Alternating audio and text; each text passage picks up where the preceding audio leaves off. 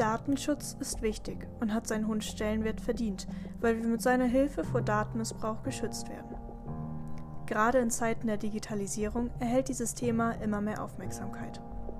Wie sicher sind meine Daten jedoch wirklich? Was können Cyberkriminelle damit anstellen? Und vor allem, welche Rolle spielen Whistleblower in diesem komplexen Gefüge? Dienen sie zum Schutz meiner Daten oder verfolgen sie ganz andere Ziele? Herzlich willkommen zu einer weiteren Folge Wissenswert, die Radioshow vom BBF. Heute setzen wir uns mit der Frage auseinander, welche Rolle vor allem Whistleblower im Zusammenhang mit Datenschutz spielen.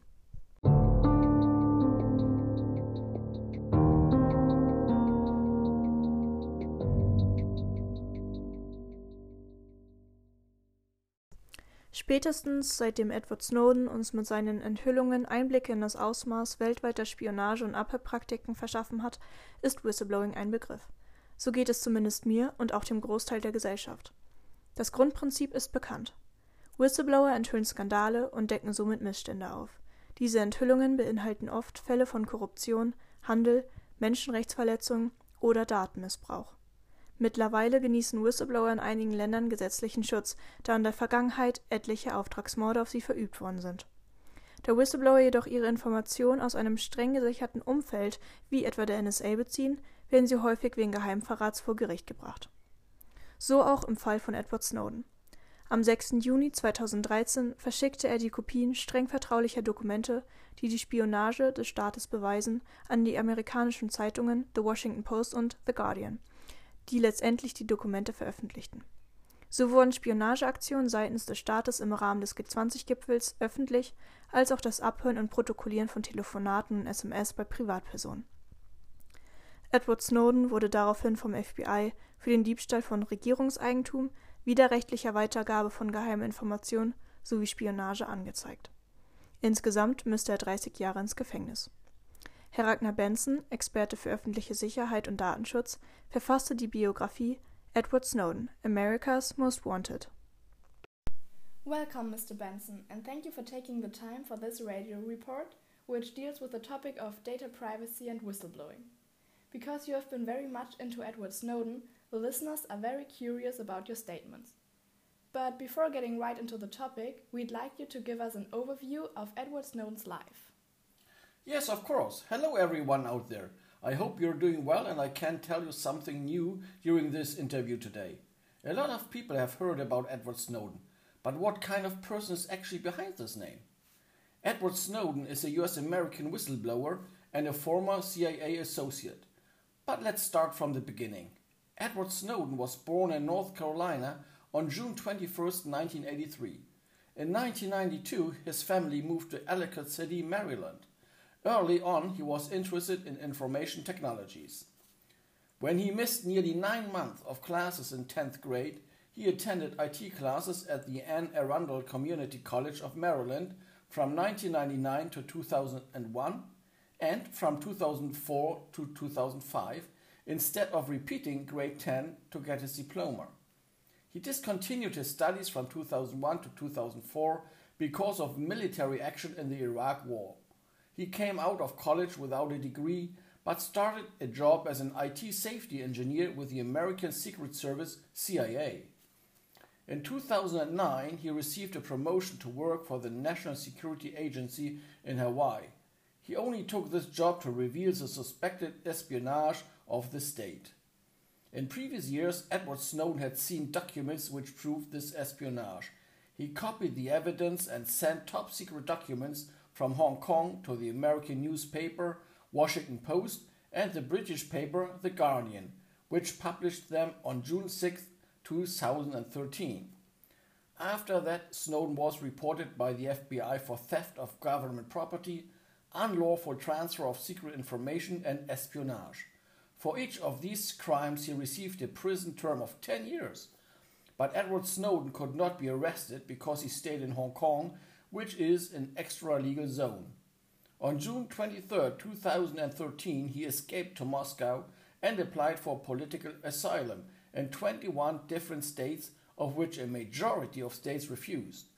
On the 1st of August, he was given asylum in Russia for one year. It must be hard to leave your former life and to escape to Russia all by yourself. Why did Snowden eventually publish the documents, although he had to expect consequences for himself? Regarding this question, I have to quote two quotes in mind which might be more informative than anything I could tell you.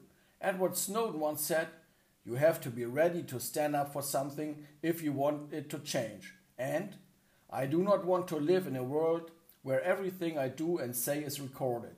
That is not something I am willing to support or live under. I hope that helps to answer the question. Those are important words. Thank you for sharing them with us. So, on to the next question. Is Edward Snowden kept under surveillance? I don't think that I am able to answer such, such a question, but Snowden has been asked this question before and he answered that he is absolutely sure that he is the target of every big intelligence agency out there and that they'll always be interested in his activities, his plans, and his aims. At the beginning of this interview, we took a look at Snowden's past. But since when had he known that he wanted to act as a whistleblower? Of course, there have been some moments which affected his decision, but all in all, it was a process which was influenced by many aspects and the documents he found. We have talked a lot about the past and past events, but let's not forget about the future. What kind of hopes does Snowden have for the future, for his own future? He said that he had set his own life on fire. That decision leads to not being worried about tomorrow because he just lives for the day. There is no guarantee that there will be a tomorrow for him. Concerning that, is Snowden even thinking about coming back to the USA ever again? Snowden has, was asked this question over and over again, and he has always answered uh, that he would come back to the United States if the government let him explain why he did what he did, and that the jury could just pass judgment on him based on his explanation, but the government rejected that idea. Thank you, Mr. Benson, for sharing this information with all of us, and thanks a lot for taking the time today to answer every single question. This was very important to us Be careful and stay safe and healthy. Im Voraus dieser Aufnahme hat der BBF eine Umfrage an seine Hörer herausgebracht, in der um eine persönliche Einstellung bezüglich Whistleblowern und dem Datenschutz gebeten wurde. Dabei sahen 35 Prozent der Befragten Edward Snowden als Held an und weitere 36 Prozent würden jegliche Anklagepunkte fallen lassen. 10 Prozent haben jedoch eine härtere Strafe als 30 Jahren Haft befürwortet und 36 Prozent finden das Strafmaß genau richtig. Wie lassen sich diese unterschiedlichen Meinungen jedoch begründen? Um Sie, liebe Hörer, mit ins Boot zu holen und überhaupt zu klären, was Datenschutz ist und was passiert, wenn man gegen ihn verstößt, hier das Datenschutz einmal eins.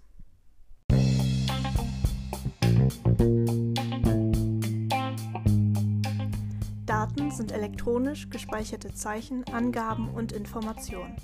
Der Datenschutz ist der Schutz des Bürgers vor Beeinträchtigung seiner Privatsphäre durch unbefugte Erhebung, Speicherung und Weitergabe von Daten, die seine Person betreffen. Durch den Datenschutz werden nicht die Daten selbst geschützt, sondern die Freiheit des Menschen, selbst zu bestimmen, wie mit seinen Daten umgegangen wird und wer welche Informationen erhalten darf. Zweck und Ziel des Datenschutzes ist schließlich die Sicherung des Grundrechts auf informationelle Selbstbestimmung der Einzelperson. Der Datenschutz hat seitens der Bevölkerung und von Unternehmen einen geringen Stellenwert, was strenge Strafregelungen erklären. Bei einem Verstoß gegen den Datenschutz wird zwischen Ordnungswidrigkeiten und Straftaten unterschieden. Bei Ordnungswidrigkeiten stehen je nach Schwere des Vergehens Bußgelder bis 50.000 oder 300.000 Euro an. Bei einer Straftat erfolgt eine Geldstrafe oder gar eine Freiheitsstrafe von bis zu zwei Jahren Haft.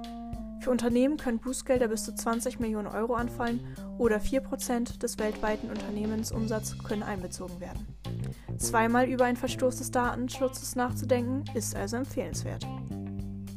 Das zentrale Problem mit dem Datenschutz ist die weltweite Vernetzung und Verlagerung von Daten in Länder ohne Gültigkeit deutscher und europäischer Schutzgesetze. Europäische Schutzgesetze werden somit erschwert oder der Datenschutz ist gar wirkungslos.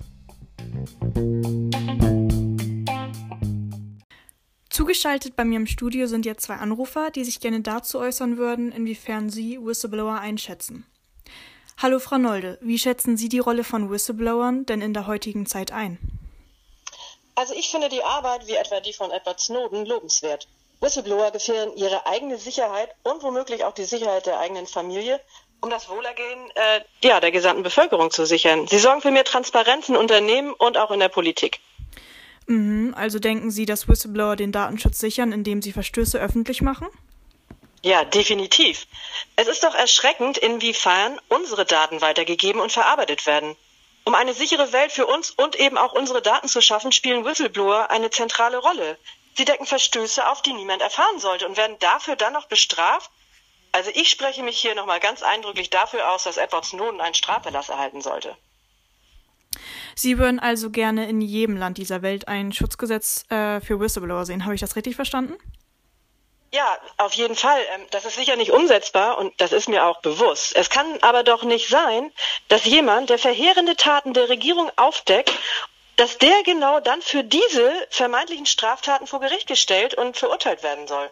Das ist sicherlich etwas überspitzt dargestellt, aber ich denke, oftmals wird die Tatsache aus den Augen verloren, dass es nun wirklich nicht sein kann, dass sich Whistleblower dafür rechtfertigen und verteidigen müssen, dass sie eine Straftat begangen haben, dabei jedoch eine Straftat von Unternehmen oder Politikern aufgedeckt haben. Also das ist einfach alles etwas sehr konfus. Vielen Dank, Frau Nolde, für das kurze Interview. Gerne. Herr Eckmann, wie sehen Sie denn das Ganze?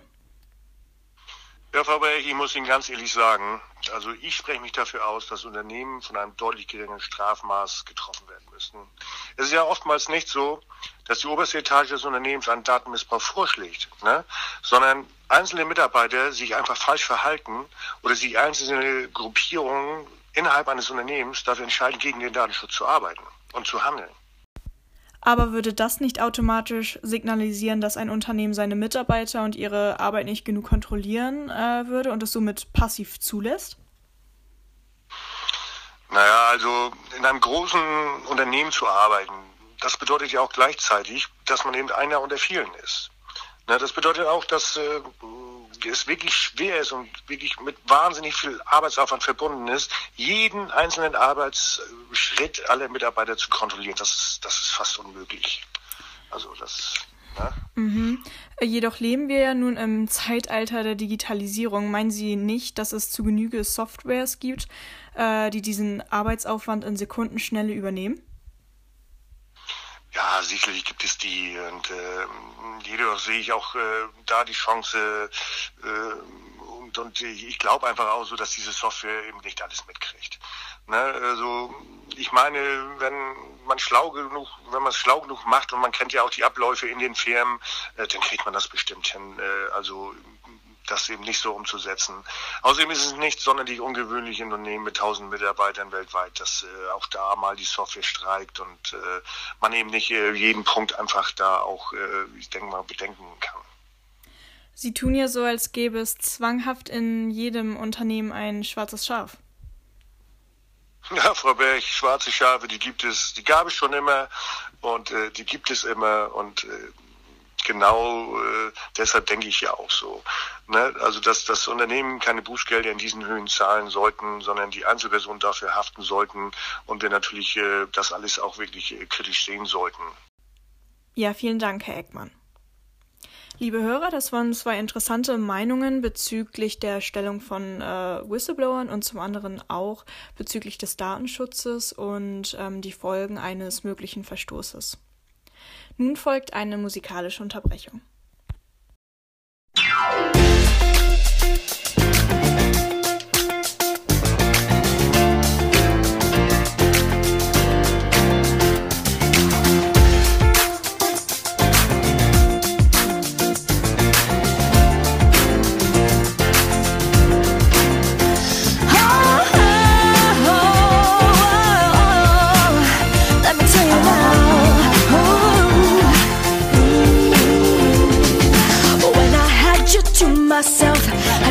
want you around.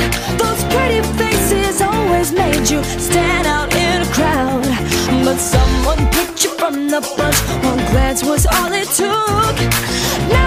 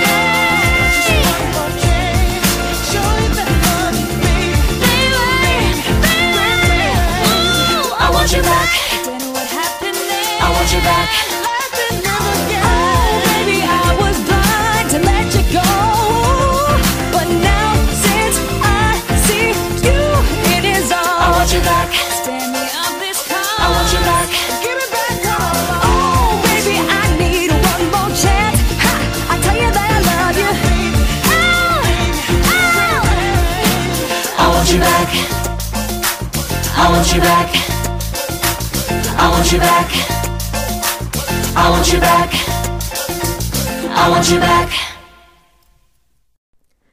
Liebe Hörer und Hörerinnen, auch wenn unsere Daten in Deutschland durch die Datenschutzgrundverordnung und weiteren zahlreichen Gesetzen und Richtlinien geschützt sind, sind wir doch nicht wirklich sicher vor Cyberkriminalität. Welche Gefahren wirklich lauern und wie wir uns am besten schützen können, erfahren wir nun von einem Experten. Herr Bacher, Cybercrime-Experte, gewährt uns Einblicke in die Cybercrime Deutschlands.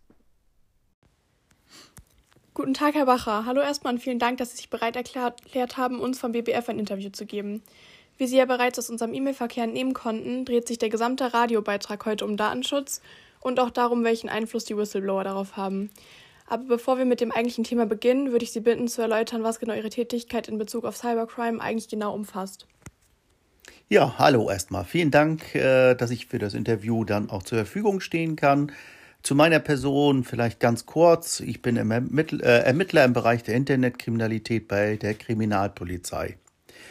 Äh, das auch schon langjährig. Ich kann dazu sagen, dass es ein sehr breit gefächertes Deliktsfeld ist, bei dem täterseitig überwiegend die Erlangung finanziellen Gewinns im Vordergrund steht. Äh, hierbei ist von eminenter Bedeutung die Verfolgung digitaler Spuren und der Waren- und Finanzströme. Oft finden sich auch Delikte im Bereich der Erpressung, beispielsweise bei der Veröffentlichung von privaten Bildern, entgegen des Willens des Eigentümers dieser Bilder. Das klingt doch schon mal sehr spannend. In einer Umfrage konnten wir vorher bereits feststellen, dass die Meinungen der Öffentlichkeit in Bezug auf Datenschutz sehr gespalten sind. Viele machen sich eher Sorgen darüber, dass ihre Daten womöglich weitergegeben werden könnten, wie uns auch eine Hörerin per Anruf mitteilte. Jedoch scheint es immer wieder Bürger zu geben, die kaum bis gar nicht so interessiert sein scheinen, was mit ihren Daten passiert. Deshalb wüssten wir jetzt sehr gerne von Ihnen, wie Sie das allgemeine Bewusstsein der Bevölkerung für Cybercrime einschätzen. Ja, da kann ich gut äh, was zu sagen. Es zeigt sich bei uns im Alltag immer wieder, dass die Gefahr der missbräuchlichen Nutzung eigener Daten sehr häufig unterschätzt wird. Dieses Phänomen findet sich nicht nur bei den Jugendlichen, sondern eigentlich durchgängig in allen Altersklassen. Äh, trotz hinreichender Präventionsmaßnahmen, äh, die wir steuern und auch Veröffentlichungen in äh, Medien, äh, auch durch Warnhinweise auf We Websites von Auktionsplattformen, ist immer wieder zu beobachten, dass Geschädigte teilweise sehr unkritisch sind, was gerade die Nutzung ihrer Daten anbelangt. Vielfach werden Daten äh, preisgegeben, ohne dass man sich über die Folgen dessen überhaupt bewusst ist. Könnten Sie uns vielleicht Beispiele für die Folgen eines so fahrlässigen Umganges mit den eigenen Daten geben? Was könnte dem Durchschnittsbürger passieren, der sich nicht für eine mögliche Weitergabe seiner Daten an Dritte interessiert? Ich möchte es vielleicht einmal an einem recht einfach gelagerten Beispiel erklären. In der derzeitigen Pandemielage, die uns ja alle sehr extrem trifft, wird mehr und mehr äh, im Internet bestellt, weil die Kaufströme sich natürlich verlagert haben vom Einzelhandel ins Internet. Täter aus dem Deliktsbereich Cybercrime nutzen gerade oftmals das sehr unkritische Verhalten von Geschädigten aus, gerade in solchen Situationen. Äh, der die Täter inserieren auf Internet-Auktionsplattformen Waren oder Dienstleistungen, zum Beispiel elektronische Geräte, Fahrzeuge oder teilweise inserieren sie auch Angebote für Urlaube äh, wie Ferienimmobilien. Durch Übersendung teilweise sehr gut gefälschter Dokumente wird eine Legende aufgebaut, die lediglich zum Zweck hat, den Interessenten in Sicherheit zu wiegen, um darüber Vorauskassezahlungen zu erlangen. Zum Thema Datensicherheit ist hier zunehmend ein Phänomen zu erkennen. Der die Täter bitten beispielsweise über, um Übersendung von Ausweiskopien, die sie dann wiederum für weitere Betrugstaten in der Folge nutzen. Und welche Gefahren bestehen im alltäglichen Leben in Bezug auf unsere Daten und worauf sollte man da achten? Also da äh, kann man eigentlich relativ viel zu sagen. Vielleicht fange ich damit mal an. Äh, es bieten sich äh, viele Möglichkeiten, inkriminierte Handlungen für Täter, die im äh, Bereich Cybercrime aktiv sind. Gerade in der derzeitigen Lage steigen die Fallzahlen, da von den Einschränkungen Betroffene viel häufiger das Internet nutzen, wie ich ja schon bereits erläutert habe. Es werden hier oftmals gezielt Personendaten gesammelt, die für weitere Betrugstaten genutzt werden. Gefahren lauern überall. Oft werden sogenannte Phishing-E-Mails versendet, die einen Link enthalten und dem Empfänger eine echte Seite vortäuschen, um tatsächliche Account- bzw. Kontodaten von diesem zu erlangen. Diese Zugangsdaten oder Passwörter von Accounts wie zum Beispiel Amazon, Salando, eBay oder Packstationen werden dann in einschlägigen Foren im Darknet von den Tätern angeboten. Häufig sehen wir den, auch den Einsatz sogenannter Malware. Das sind dann beispielsweise Trojaner wie Keylocker, Sniffer oder auch Backdoor-Programme. Eine weitere Möglichkeit bietet sich für die Täter im Erstellen von Fake-Shops, bei denen der Name Dritter im Impressum genutzt wird. Immer häufiger wurde in den letzten Jahren äh, festgestellt, dass Accounts auf sozialen Medien wie Snapchat, Instagram, Facebook und so weiter gehackt werden. Teilweise werden Doppel angelegt äh, mit äh, Bildern aus anderen Accounts. Diese Gefahr ist den meisten Menschen wohl bekannt, jedoch glauben sie nicht, dass sie selbst davon auch irgendwann einmal betroffen sein könnten. Ein weiteres Thema ist die Erlangung von Nutzerdaten durch das Verhalten des Opfers im Internet. Hier kann es sogar zu einem Identitätsdiebstahl kommen. Google und andere Firmen sammeln zudem äh, Nutzerverhalten wie zum Beispiel Webseitenaufrufe zur kommerziellen Nutzung. Es besteht hier für den Anwender die Möglichkeit der Deaktivierung von Cookies, welche dem Webserver durch eine winzige Textdatei die Möglichkeit gibt, einen Anwender genau zu identifizieren. Äh, ein weiteres Thema ist auch äh, noch die Möglichkeit des anonymen Surfens im Internet. Hier ist die Nutzung sogenannter VPN, also Virtual Private Network, möglich. Ein äh, VPN ermöglicht es, die eigene IP-Adresse zu verschleiern. Ich könnte wahrscheinlich ewig zu solchen Themen äh, so weitererzählen und Ihnen mögliche Verbrechen in Bezug auf Datenschutz aufzählen. Sie sehen, dass die Möglichkeiten für den Täter mit dem richtigen Fassen, Fachwissen schier unbegrenzt zu sein scheinen. Gerade deshalb sollte sich der Durchschnittsbürger mehr und mehr Gedanken um seine Daten und die Nutzung dieser äh, durch Dritte machen. Und was genau würden Sie unseren Hörern nun raten, um sich vor genau diesen gezielten Angriffen auf die eigene Person zu schützen? Ja, wichtig ist vor allem, dass man für sich eine gewisse Sensibilität aufbaut, was die Weitergabe per personenbezogener Daten angeht. Hier rate ich den Menschen immer, sich einmal zu fragen, welche Informationen wirklich benötigt werden könnten oder aber, ob einem bestimmte Fragen überflüssig oder merkwürdig vorkommen. Was wir auch immer wieder sehen, ist, dass äh, Übersendungen fast von Passkopien auf Internet-Auktionsplattformen getätigt werden. Das gilt es natürlich dring dringend zu vermeiden. Was viele auch nicht machen, obwohl es eigentlich selbstverständlich sein sollte, ist die Virenschutzprogramme und das Betriebssystem auf genutzten IT-Geräten und Smartphones regelmäßig zu aktu äh, aktualisieren. Wir sehen außerdem immer wieder, dass die gleichen Menschen das gleiche Passwort für mehrere Accounts nutzen. Auch das muss dringend vermieden werden, wenn man seine eigenen Daten schützen möchte. Als letztes kann ich noch empfehlen, keine Anhänge von unbekannten Absendern zu öffnen, so auf, wie auf keine Links zu klicken. Äh, dafür sollte man einfach die Adresse im Browser überprüfen. Mit diesen Tipps und dem richtigen Maß an Achtsamkeit ist man schon einiges sicherer. Super, dann bedanke ich mich recht herzlich für das Interview. Ja, vielen Dank, dass ich die Möglichkeit hatte, auf Ihre Fragen zu antworten. Vielen Dank ebenfalls zurück. Hier im Studio bei mir sind jetzt Ann-Christine und Mara. Ann-Christine hat ein Interview mit Herrn Benson geführt und Mara hat mit dem Cybercrime-Experten Herrn Bacher gesprochen. Ann-Christine, welche Bedeutung äh, konntest du dir denn aus dem Interview schlussfolgern, die Whistleblower jetzt im Zusammenhang mit dem Datenschutz haben? Ich habe mich ja persönlich ähm, nur mit dem Fall Edward Snowden befasst. Deshalb kann ich die Bedeutung von Whistleblowern in Bezug ähm, auf den Datenschutz eigentlich nur auf den ähm, Staat anwenden. Und ähm, da wurde in dem Interview deutlich, dass das Aufdecken von Staatsgeheimnissen sowie Datenschutzverstöße seitens der Regierung vor allem nationale und internationale politische Krisen auslösen und zudem ähm, große Vertrauensverluste gegenüber staatlichen Institutionen seitens der Bevölkerung entstehen. Und ähm, was mir ähm, besonders aufgefallen ist im Interview, sind die ähm, Ungerechtigkeiten gegenüber Whistleblowern, die trotz ähm, Schutzgesetzen für Whistleblower ähm, entstehen. Und das konnte man ähm, jetzt spezifisch im Fall Edward Snowden zum Beispiel an seinem Prozess ähm, sehen. Denn ähm, er hatte ja der Grand Jury angeboten, ähm, sich einer Verurteilung zu stellen, aber nur, wenn er sich auch rechtfertigen kann und seine Beweggründe erklären kann. Das wurde ihm jedoch verweigert und ähm, ja, sowas kann man dann ja nicht als fairen Prozess beschreiben. Vielen Dank an Christine für diese Eindrücke. Mara, wie war das denn bei dir? Welche Bedeutung äh, konntest du dir schlussfolgern, die Whistleblower für den Datenschutz haben? Ja, aufgrund meiner Recherche kann ich das leider nur auf die öffentliche Sicherheit und die Gesellschaft beziehen. Allerdings wurde da deutlich, dass es sehr gespaltene Meinungen bezüglich des Themas gibt. Einerseits denken eben viele, dass Whistleblower Anerkennung verdient haben, da sie Missstände in Unternehmen aufdecken und sich dadurch auch selbst gefährden ähm, und eben auch für Transparenz sorgen. Und viele denken aber auch, dass Whistleblower eine Gefahr darstellen, da sie sich Zugriff zu privaten Daten verschaffen und diese mit diesen die Missstände aufdecken. Und diese Angst ist möglicherweise zurückzuführen auf eine große Unwissenheit, die wir feststellen konnten. Genau. Um noch einmal auf die Umfrageergebnisse zurückzukommen, unter anderem hatten wir die Frage gestellt, ob Cyberkriminalität schlimmer ist als körperliche Gewalttaten. Ganze 62 Prozent äh, der Befragten haben beide Straftaten als gleich schlimm angesehen.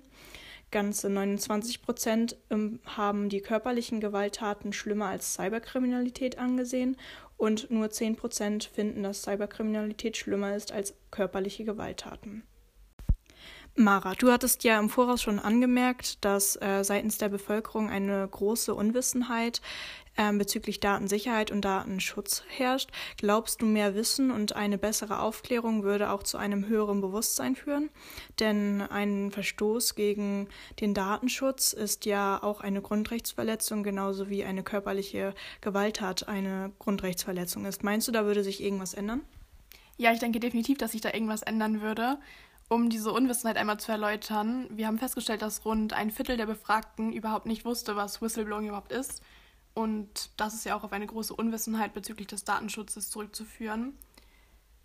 Ähm, und ich denke auch, dass ähm, sich die Situation grundlegend ändern würde, wenn es mehr Aufklärung geben würde. Insgesamt haben wir nämlich auch festgestellt, dass dem Datenschutz sehr wenig Bedeutung zugesprochen wird. Das kennen wir ja alle, dass uns zum Beispiel beim Herunterladen einer neuen App die Datenschutzerklärung und die AGB vorgeschlagen wird und wir diese dann einfach, ohne sie groß durchzulesen, ankreuzen. Und somit wissen die Menschen am Ende nicht, was mit ihren Daten passiert, obwohl sie dem vorher zugestimmt haben. Und somit denke ich, dass sich definitiv etwas ändern würde, wenn dem mehr Bedeutung zugesprochen wird. Danke, ja, das stimmt wohl. Ich denke, da können wir uns alle an die eigene Nase fassen. Ich persönlich ähm, klicke auch einfach auf Ja und lese mir da keine ähm, AGBs oder Datenschutzerklärungen durch. An Christine. In der Umfrage haben wir auch gefragt, ob ein Gesetzesbruch jemals berechtigt ist. Ganze 71 Prozent ähm, haben das befürwortet und nur 29 Prozent haben ähm, das verneint. Im Zusammenhang mit der Verurteilung von Whistleblowern, wie sehr spielt die moralische Einstellung mit in diese Entscheidung ein? Die Frage danach, ob etwas moralisch richtig oder moralisch falsch ist, ist ja ähm, immer sehr umstritten. Deshalb kann man das auch in diesem Fall nicht ganz klären, weil es ja immer auf subjektiven Meinungen beruht. Und ähm, besonders ähm, zu dieser Frage hat sich auch einmal Edward Snowden ähm, geäußert und er meinte, wenn das Aufdecken von Verbrechen wie ein begangenes Verbrechen behandelt wird, werden wir von Verbrechern regiert. Und ähm, das jetzt ist persönlich seine eigene Meinung und die trifft bestimmt nicht auf alle Menschen zu. Ähm, manche sind ja Verfechter von Whistleblowern, andere sind ihnen sehr abgeneigt gegenüber. Deshalb kann man das moralisch jetzt eigentlich nicht genau klären, weil ja jeder seine eigene Meinung hat und das auch auf subjektiven Erfahrungen beruht und auch ähm, davon abhängig ist, ähm, in welcher Position jemand ist oder wie er in seinem Berufsfeld steht oder in was für einem Umfeld er lebt. Und deshalb kann man das jetzt eigentlich nicht so mit Ja oder Nein beantworten. Ob Whistleblower den Datenschutz gefährden oder für mehr Transparenz und somit zukünftig für mehr Datenschutz und Datensicherheit sorgen, liegt demnach ganz im Auge des Betrachters.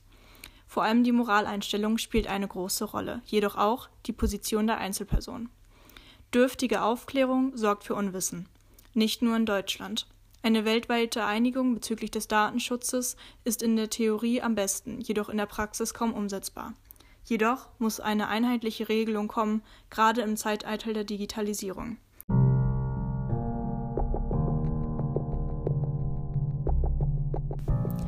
Das war's mit einer neuen Folge Wissenswert, die Radioshow vom BFF.